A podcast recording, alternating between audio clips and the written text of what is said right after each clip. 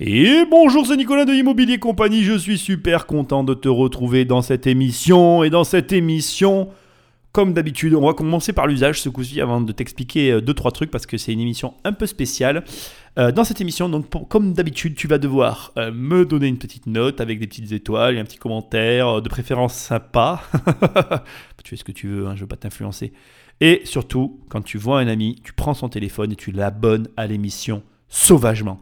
T'inquiète pas, hein, toutes les personnes qui m'écoutent font ça en fait. C'est tout à fait normal. C'est d'ailleurs à ça qu'on se reconnaît. Tu vois, quand tu vois un mec qui abonne un gars à un podcast sauvagement, tu dis Ah tiens, lui il fait partie de la même famille que moi, c'est un membre de Immobilier Compagnie. On est une compagnie, on est ensemble, on est liés par quelque chose et c'est l'investissement. Alors aujourd'hui, dans cette émission, on va parler de mensonges, arnaques et pognon. quel, quel, j'ai envie de te dire, quel menu, quel, euh, quel, euh, quel programme, ça va être fabuleux. Hein non. Euh, je ne vais pas te mentir, c'est pour ça que je vais commencer par ces petites explications.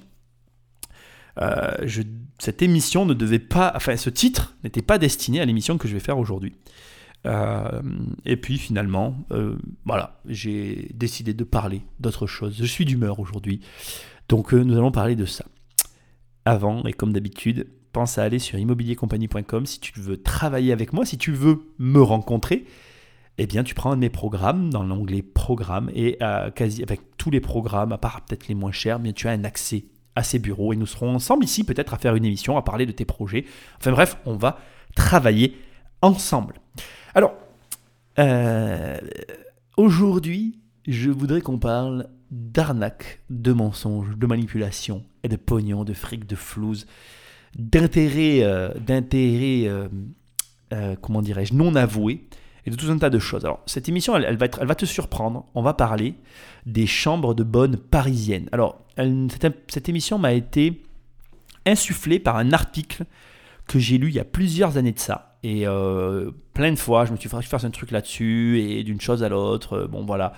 Euh, je ne saurais plus te dire où j'ai lu cet article. J'en suis vraiment désolé. Donc, du coup, j'ai fait mes petites recherches personnelles pour euh, reconstituer globalement l'idée de l'article. Donc j'espère que euh, tu vas être euh, au clair dans mes propos. Et je vais te montrer que l'immobilier, c'est avant tout une forme aussi de clairvoyance sur ce que nous faisons et ce que tu fais en l'occurrence, et que tu vas devoir du coup accepter, étant donné qu'il y a du pognon à se faire, que tes forces supérieur, alors je vais arrêter avec mon côté mystique, l'État, euh, mettre son nez là-dedans pour euh, plusieurs raisons, et je vais commencer par ça euh, dans cette émission. Je vais commencer par te faire prendre conscience, j'espère, d'une chose, si tu désires investir, c'est que l'investissement immobilier est un investissement très singulier dans le sens où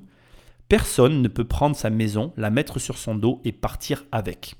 Je sais que ce que je te dis là peut te paraître euh, totalement basique et que tu es en train de te dire, euh, bon oui, ok, tu m'apprends rien. Mais je te demande de vraiment bien le réaliser, l'intégrer euh, et en prendre conscience parce que trop souvent, je pense qu'il y a des investisseurs qui ne prennent pas ça en considération. Et je pense surtout que les jeunes investisseurs, et là j'entends pas par jeunes les gens qui sont jeunes en âge, mais bien les gens qui n'ont jamais encore investi ou qui commencent à peine à investir, je pense que trop de personnes ignore ce facteur. Et je vais aller plus loin que ça en te disant que pour moi, l'immobilier, c'est se lier à un pays. C'est un petit peu comme se marier avec quelqu'un, sauf que tu te maries avec un État. Et je te demande vraiment de penser à ça parce que euh, il faut vraiment vouloir se marier avec cet État-là, euh, en l'occurrence, et être d'accord pour eh bien, euh, procéder, c'est pas le bon terme, hein, n'emploie pas ces mots avec ta femme, elle pourrait mal le prendre, pour procéder à l'union avec l'État. Parce qu'avec l'État, tu procèdes à une union. Avec ta femme, tu procèdes pas à une union, c'est de l'amour, hein, bien sûr. Un peu. Là, je dérive total. Mais bon, tu, tu, vois ce que je veux dire. Vraiment, je, veux vraiment que le début de cette émission soit euh, cadré par ça, parce que. Euh, voilà, c'est une union qui n'est pas aussi simple que ce qu'on peut croire. Alors, c'est marrant parce que je vais je vais sortir du cadre. J'avais pas prévu de te parler de ça, mais je vais quand même t'en parler. Pourquoi tu te marierais avec la France? Parce que bon, c'est vrai que soyons honnêtes, euh, enfer fiscal, enfer administratif, enfer financier, parce que nous sommes entourés de personnes qui en réalité ne supportent pas l'argent, ne nous mentons pas. Enfer de, des plaisirs, parce que si tu gagnes de l'argent, tu ne pourras pas en jouir à sa juste mesure. Parce que si tu l'étales trop, on tombera dans l'enfer des gens qui n'aiment pas l'argent. Et donc, beaucoup de choses peuvent, hmm, à de nombreuses échelles, te bloquer dans le fait de, euh, comment dirais-je, procéder à l'union avec la France. Je reviens avec mes termes amusants. J'insiste, hein, mais vraiment, pas un mot de ça à ta femme. Et si tu es une femme, pas un mot de ça à ton mari. Il n'y a pas de sexisme dans mes propos. Ok. Euh, pourquoi la France? Parce que la France euh, reste un pays avec une grande stabilité. Et crois-moi, tu ne le sais pas, mais euh, ça a une valeur énorme. Et c'est aussi un pays avec une forme d'intemporalité. Et je crois que ces deux seuls arguments justifient à eux seuls l'investissement dans ce pays. Après, je ne cherche pas à te convaincre. Je crois que là, ce que tu es en train d'entendre, c'est ma réponse à la question. Tu peux avoir une autre réponse et je l'accepterai. Mais crois-moi, pour euh, regarder d'autres marchés immobiliers, pour, euh, je pense, dans peu de temps maintenant, franchir le pas de commencer à sortir de ce pays pour investir dans d'autres pays, ce qui me semble la suite logique d'ailleurs de, de mon évolution patrimoniale, euh, je peux te dire que je ne retrouve pas partout ce que j'ai ici. Et ça, je ne peux pas euh, te l'apprendre, je ne peux pas te le donner. Il n'y a que toi qui peux prendre cette décision. Et je comprendrai que tu ne veuilles pas investir ici, comme je comprendrai que tu veuilles investir ici, comme je comprendrai si tu m'argumentes notre pays. Je crois que personne n'a tort, personne n'a raison. Euh, c'est un, une vision très personnelle et qui se forge avec le temps. Il s'avère que en l'occurrence, et tu vas le voir dans cette émission, on va l'attaquer maintenant parce que j'ai fini mon, ma parenthèse. Il s'avère que je connais bien les lois de ce pays et que il faut que tu prennes en considération aussi ces éléments-là. Comme je l'ai déjà dit dans une vidéo que je t'invite à voir euh, sur la chaîne YouTube, l'immobilier c'est le droit des contrats. Euh, je connais bien les contrats français. Ça, il s'avère que c'est une de mes compétences et donc euh, ça m'aide beaucoup pour avoir choisi ce pays au détriment d'un autre ou à l'avantage d'un. Enfin, j'en sais rien. Tu vois ça comme tu veux. Bon bref, c'est parti. On va parler donc des chambres de bonne parisienne. Alors je ne sais pas si tu sais, les chambres de bonne parisiennes, ça a été un marché qui était euh, vraiment euh, très dynamique. Et petit parcours de mon existence dont personne n'a jamais eu connaissance, moi je suis monté deux fois à Paris, et une première fois je suis monté à Paris parce que je rêvais euh, de faire du cinéma, de faire des trucs qui, qui ont rapport avec les vidéos, blablabla. Et finalité, quand je suis allé à Paris, j'ai vécu dans une chambre de bonne très précisément à la place de Mexico, à quelque part, euh, pardon, à quelque part, à quelques pas de la Tour Eiffel. Je me rappelle bizarrement très bien de cette villa, de ma petite chambre de bonne avec euh, sur le palier les WC euh, et une douche lavabo de la taille la plus petite que j'ai jamais vue de toute ma vie. D'accord? Et euh, ça, c'était euh, dans les années 2000, quand je suis monté à Paris, dans les années 2000. Je ne suis pas resté très très longtemps, on va, va pas se mentir. Je me rappelle aussi très très clairement euh, d'une erreur de ma part. Je devais aller porte de Clichy et, je me suis endormi dans le métro et je me suis réveillé en banlieue. voilà, je me rappelle de ça, que ça m'a beaucoup marqué. je peux te dire que c'était pas c'était pas cool. J'avais raté mon rendez-vous en plus, donc c'était la totale. Voilà les quelques petits détails dont je me rappelle de cette première aventure parisienne, puisqu'il y en a eu une deuxième.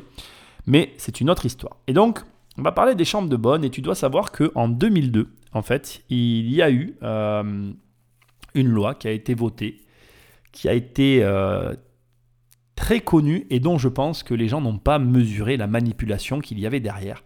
C'était la loi SRU. Alors la loi SRU, c'est quoi? C'est une loi donc euh, qui a été, euh, comment dirais-je, mis en place en 2000. Enfin, si tu veux, en fait, je sais pas si tu sais, pour les lois, tu as une date, euh, en fait, tu as deux dates, en gros, d'accord? Tu as une date euh, de, mise en place de la loi et une, date effective. Enfin non, je, m'exprime mal. Tu as une date en fait où la loi en gros elle est publiée, tu as une date d'application. Tu sais, il y a un décalage avec les lois. Bon, c'est des détails. Je ne vais pas rentrer dans le parti technique, c'est pas le but. La loi SRU, elle encadre plein de choses. C'est une loi, euh, je ne vais pas tout te décrire, tu as plein de manières de la, trouver. La, comment on appelle On va dire que le décret euh, le, plus, euh, le plus marquant de la loi SRU, c'est entre autres la disposition qui impose des logements sociaux aux communes selon différentes tailles, etc. Bref, je te laisserai voir la loi. Aujourd'hui, on va se concentrer sur un point de cette loi qui est euh, très connu aujourd'hui, d'accord? Que, tous les, investisseurs, les gens qui gravitent dans l'immobilier utilisent et scandent à tout bout de champ, d'accord. Euh, mais, qui, euh, mais qui, pour la plupart, ne mesurent pas la réalité, la manipulation, le mensonge qu'il y a là derrière, ok. Donc attention, accroche-toi, je t'explique. Donc, dans la loi SRU, il y a quelque chose, parce que nos, très, chers, euh, nos très chers hommes politiques sont des gens très très très très compétents, hein. à part aller à l'école, ils n'ont rien fait d'autre, je, suis désolé, je suis méchant, pardon, c'est ce que je pense, donc je ne peux pas ne pas le dire, euh, ils ont quand même apporté une très grande précision qui disait que tous les logements de moins de 9 mètres carrés, et d'ailleurs toutes les pièces de moins de 9 mètres carrés, ne peuvent être euh, pas considérées comme une chambre et ne peuvent pas être donc du coup considérées comme un logement, et donc de facto deviennent insalubres. Ok? C'est quelque chose que tu connais en fait, mais c'est quelque chose que tu n'as pas euh, mesuré. Et je vais t'expliquer pourquoi. Parce que, en fait, en faisant ça, qu'est-ce qui s'est passé pour les chambres de bonne à ton avis? Moi, je vais te dire, si j'ai bonne mémoire, ma chambre de bonne, elle faisait 7 mètres carrés. Il y avait un lit superposé. C'était minuscule. Mais ça me coûtait rien. Mais quand je te dis que ça me coûtait rien, c'est que je vivais à Paris pour rien du tout. Et très honnêtement, euh, j'ai pas été un grand utilisateur. J'ai pas passé 10 ans dans une chambre de bonne parisienne. J'ai pas euh, vécu euh, 3 ans dans une chambre de bonne parisienne. J'y ai passé quelques mois. On va pas se mentir, de toi à moi. On va vraiment pas se mentir. Euh, je suis vraiment pas la bonne personne avec laquelle il faut parler de ça, c'est clair. Mais ceci étant, c'est ce que j'avais choisi à l'époque dans les années 2000 pour aller à Paris. Et ça m'allait très très bien. J'étais jeune, je m'en foutais, j'avais pas de copine, j'avais un emplacement de ouf, j'étais tout le temps dehors, c'était parfait. Et elle appartenait à quelqu'un et je payais mon loyer. Je payais mon loyer. Il n'y avait pas d'impayé. C'était carrément pas cher. Tu veux le prix? Oui, je sais. Tu veux le prix. J'avais, je payais 450 francs par mois. 450 francs par mois. Et j'ai pas souvenir. Je crois que l'eau était incluse et l'électricité était incluse à ce prix-là. Donc voilà, tu vois, mais machin de ouf quoi. Bon, c'est pas le propos, on revient à mes moutons, moins de 9 mètres carrés, la loi SRU, à ce moment-là, euh, condamne, on est bien d'accord, toutes les chambres de bonne comme finalement des lieux insalubres. Et donc, euh, toutes les chambres de bonne de France, bon je parle de Paris, mais de France, ne sont plus exploitables. Et pour beaucoup, on va se dire la vérité, elles tombent à l'abandon et du coup, on en revient euh, finalement à une situation fort connue qui est de dire que les méchants propriétaires n'entretiennent pas et ne louent pas leur logement. Mais une loi les a rendus insalubres. Bon. Après, on va pas discuter sur les propos. Je, te vois déjà, si tu es dans ta voiture ou je ne sais où, en train de te dire Nicolas, t'exagères, 9 mètres carrés, 7 mètres carrés, c'est pas une surface pour vivre je veux pas qu'on parle de ça. Je veux pas qu'on parle de ça parce qu'encore une fois, pour avoir vécu la situation, j'ai choisi ça quand je suis allé à Paris. Donc c'est difficile de parler pour les uns et pour les autres. Tu as des personnes aujourd'hui qui ne veulent pas de grands logements, qui, euh, je vais te prendre un exemple tout simple, aux États-Unis, tu as cette pratique qui est très peu connue, d'ailleurs en France, de ces gens qui travaillent dans des grandes entreprises, qui ont de très gros salaires, qui vivent dans leur voiture pour minimiser au maximum leurs dépenses et pour finalement optimiser leur épargne pour s'arrêter le plus vite possible de travailler. Est-ce que tu penses que ces gens-là ne sont pas des clients potentiels pour des chambres de bonne? Je te pose la question. Qui est la personne qui a fait cette loi pour juger? Qui elle est? Personne. Combien de chambres de bonne elle, avait? Sûrement aucune. Bref, je ne vais pas rentrer là-dedans, je vais m'énerver et après ça va partir en eau de, de boudin. C'est pas le propos de cette émission. Continuons notre histoire. À partir de là, euh, je vais un petit peu dévier euh, pour t'apporter un petit détail et pour qu'on revienne au sujet, pour que tu vois comment tout euh, l'arnaque autour du pognon se met en place. D'accord? Tu as des organismes à Paris dont, je, bon, je vais te donner un nom, la Soreca, voilà, par exemple, qui sont des organismes qui sont là pour lutter contre l'insalubrité et qui utilisent pour cela euh, des recours légaux. Et le recours le plus connu est le droit de préemption. D'accord? Et donc, euh, ces sociétés-là, en fait, ces sociétés publiques, hein, ont, le, le, droit, enfin public-privé, enfin, c'est très flou comme d'habitude. On va pas parler de ça non plus parce que sinon tu vas encore euh, classer cette émission dans la politique alors que ça n'en est pas du tout. Je, je veux vraiment pas. Je, je suis désolé, je, profite de ce moment pour le placer. J'ai pas d'idée politique et j'ai pas de parti politique. J'ai simplement une vision extérieur du mal que peut faire la politique en France aux différents niveaux de notre économie. D'ailleurs, j'aimerais faire une émission là-dessus.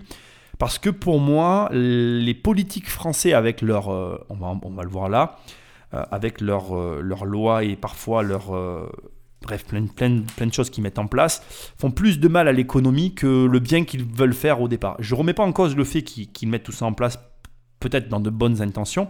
Toujours est-il que, franchement, c'est pourri, quoi.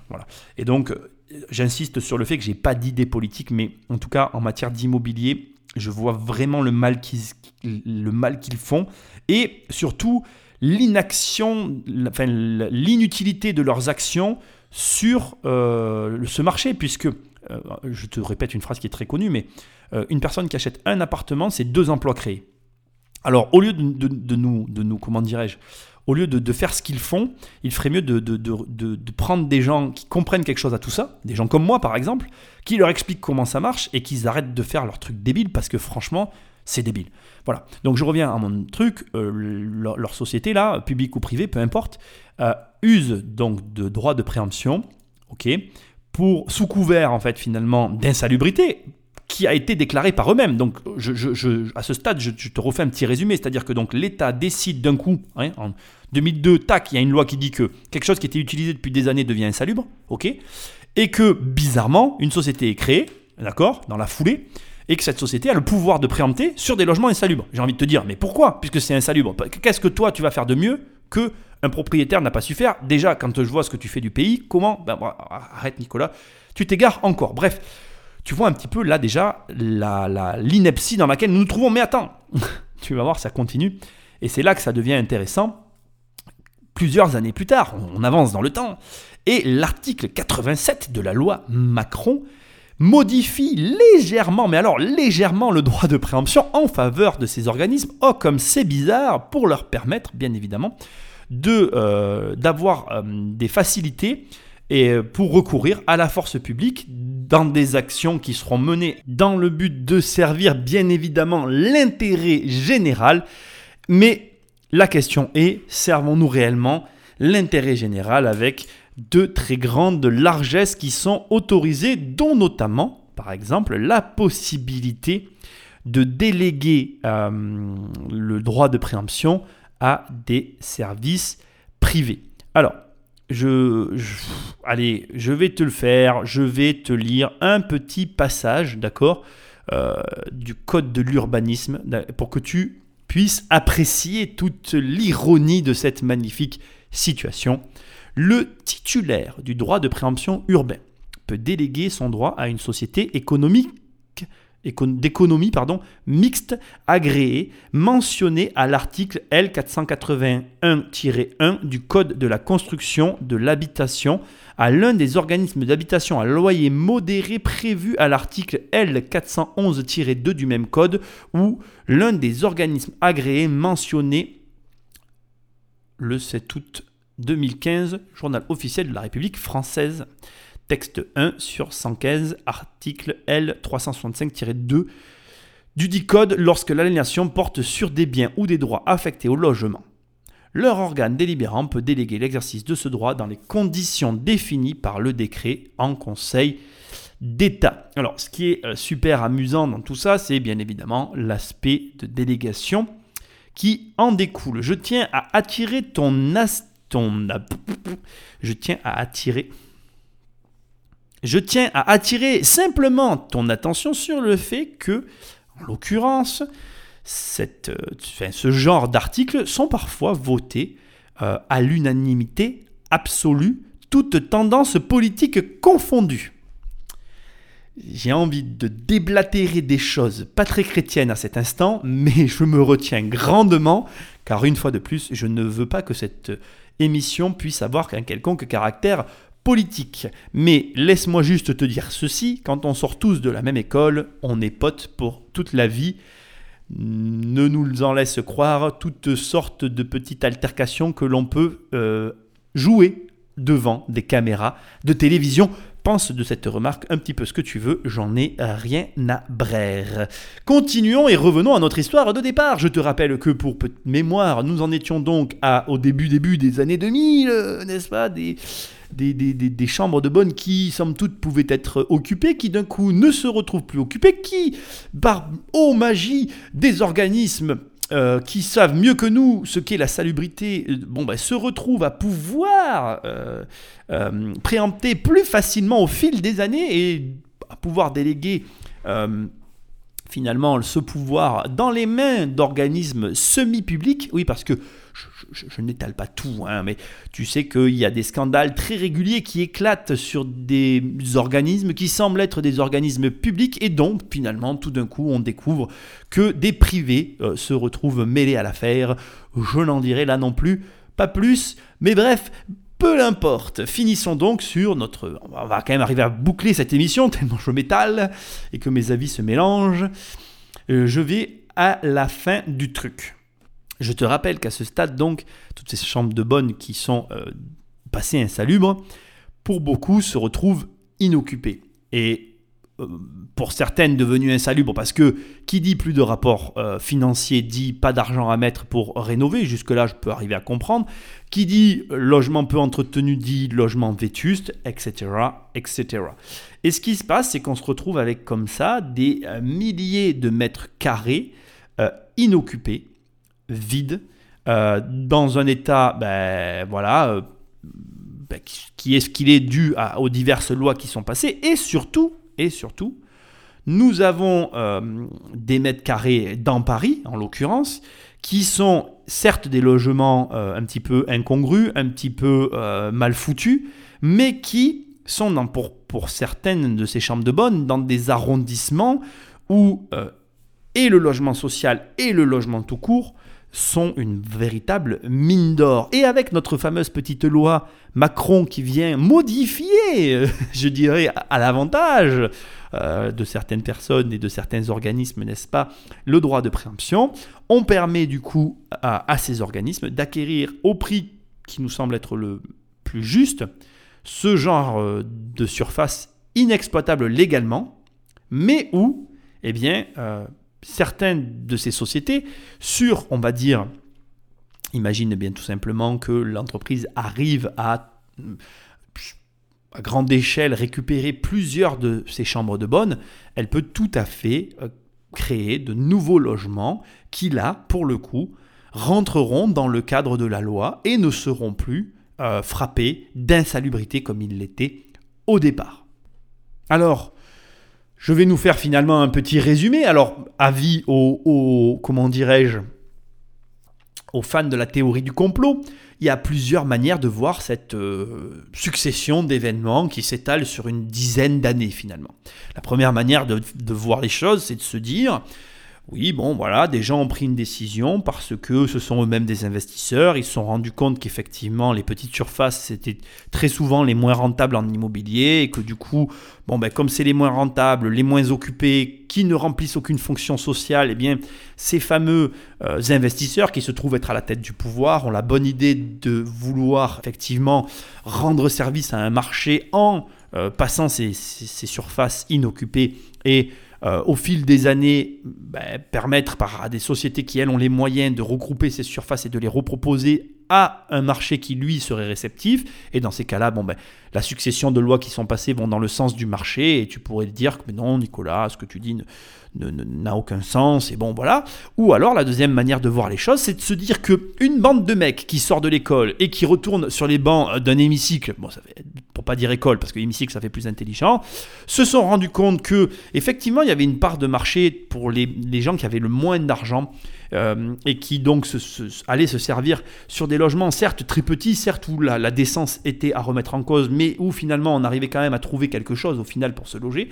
Ils se sont dit ben non, nous on va euh, confisquer ces logements, on va permettre en fait finalement à un autre organisme qui est à nous de pouvoir récupérer euh, plus facilement ces logements. Et puis nous, on saura mieux en faire quelque chose que vous, les, les méchants et vilains propriétaires.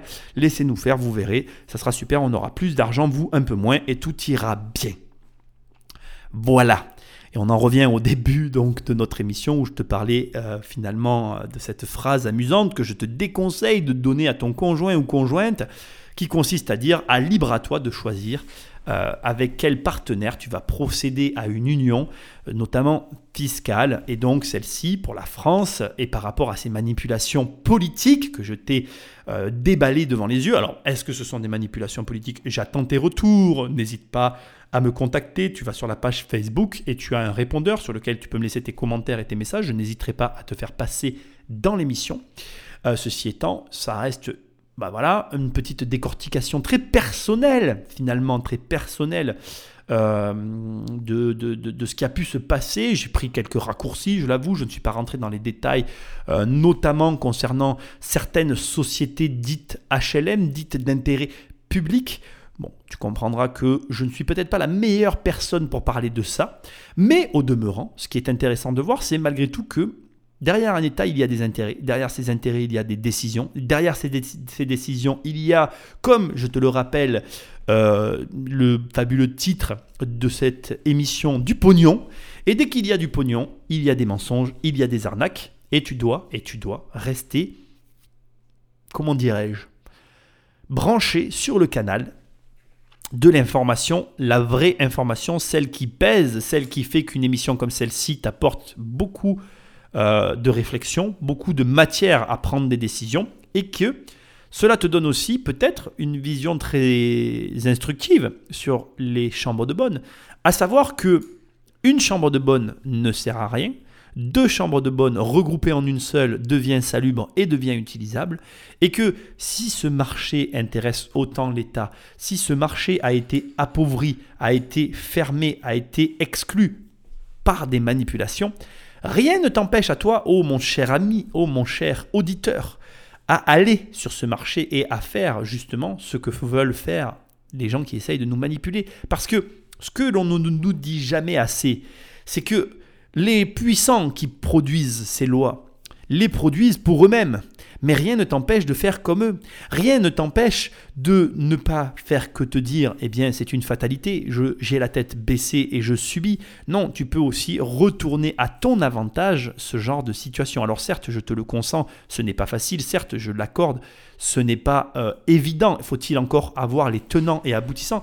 Mais la réflexion va beaucoup plus loin que ça. Essaye de réfléchir pourquoi les gens qui ont de l'argent, les gens qui sont euh, dans des positions, on va dire, sociales, qu'on pourrait appeler comme ça, moi j'aime pas trop ces termes-là, mais bon, qu'on pourrait dire socialement plus élevés, pourquoi ils font tout pour que leurs enfants font du droit? Pourquoi ils font tout pour être dans les appareils de, de la justice ou du pouvoir à des endroits euh, j'ai envie de te dire, presque symboliques, parce que si tu es informé avant tout le monde de ce genre de décision, voilà plus de dix années, au moment où tu vas écouter cette émission, que les faits que je te relate sont en place et qu'ils existent. Et qu'il y a bien évidemment des personnes qui en tirent parti, parce que avoir connaissance de ce genre de choses, c'est avoir un avantage comparatif sur un marché. Et là, je te parle d'un truc easy, quoi, une chambre de bonne, euh, tu en trouves. Hein. Donc, c'est hyper intéressant parce que acheter une chambre, de bonne de 9 mètres carrés, en termes de négo, tu crois que tu vas dire quoi à ton vendeur? Tu vas lui dire, hé hey mec, 9 mètres carrés, c'est insalubre, c'est pas habitable. Mais si tu achètes celle à côté et que tu les regroupes en une seule, ça, tu vas pas le dire à chacun des deux. Et si tu les achètes vraiment pas cher, eh bien, je viens de te donner une méga astuce pour gagner de l'argent. Et cette émission à elle seule, eh bien, elle te prouve pourquoi tu dois aller sur mon site immobiliercompagnie.com et prendre l'un de mes programmes. Parce que si je suis capable aujourd'hui de t'apprendre une chose pareille, Imagine ce que tu vas trouver là-bas. Ce que dis-je, ce n'est pas de l'or, c'est du platine, c'est de euh, l'uranium. Ça se vend cher au marché noir, je te le dis ça. Hein. bon, bref, tu l'as compris. Moi, ce que je veux te montrer, c'est que oui, bon ben voilà, il y, a y a plein de choses qui se passent. Je pourrais te parler de plein de trucs sur le marché immobilier, on pourrait en parler des heures. Là, je viens de te montrer un, comment dirais-je, une réflexion juridique simple, basique, avec une débouchée derrière. C'est une réflexion, elle est, tu peux la contredire, tu peux te scandaliser ou tu peux en tirer parti. Je te laisse choisir ton camp, mais si tu t'es abonné à cette émission, je sais déjà que tu l'as choisi, tu fais partie de ma famille.